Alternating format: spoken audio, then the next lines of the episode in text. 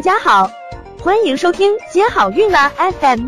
如果你正在准备孕育宝宝，却不知道怎么科学备孕，或者正和试管婴儿打交道，都可以来听听我们的好运大咖说。大咖说什么？说说怎么轻松接好运。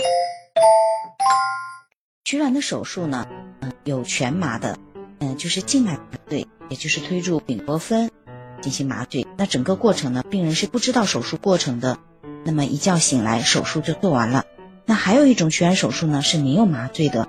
那通常呢是，嗯，什么情况下会做没有麻醉的取卵呢？嗯，一个是啊，它卵泡数目比较少；再一个呢，嗯，病人有些特殊的情况。比如说呼吸道的感染呢，啊不适合做麻醉，麻醉风险比较大。还有就是，呃，病人觉得，嗯，我前次取卵没有麻醉，觉得也还 OK，不会很疼，所以呢，那这一次呢，他也选择不麻醉。嗯，所以呢，嗯，到底麻不麻醉是由病人的意愿决定的。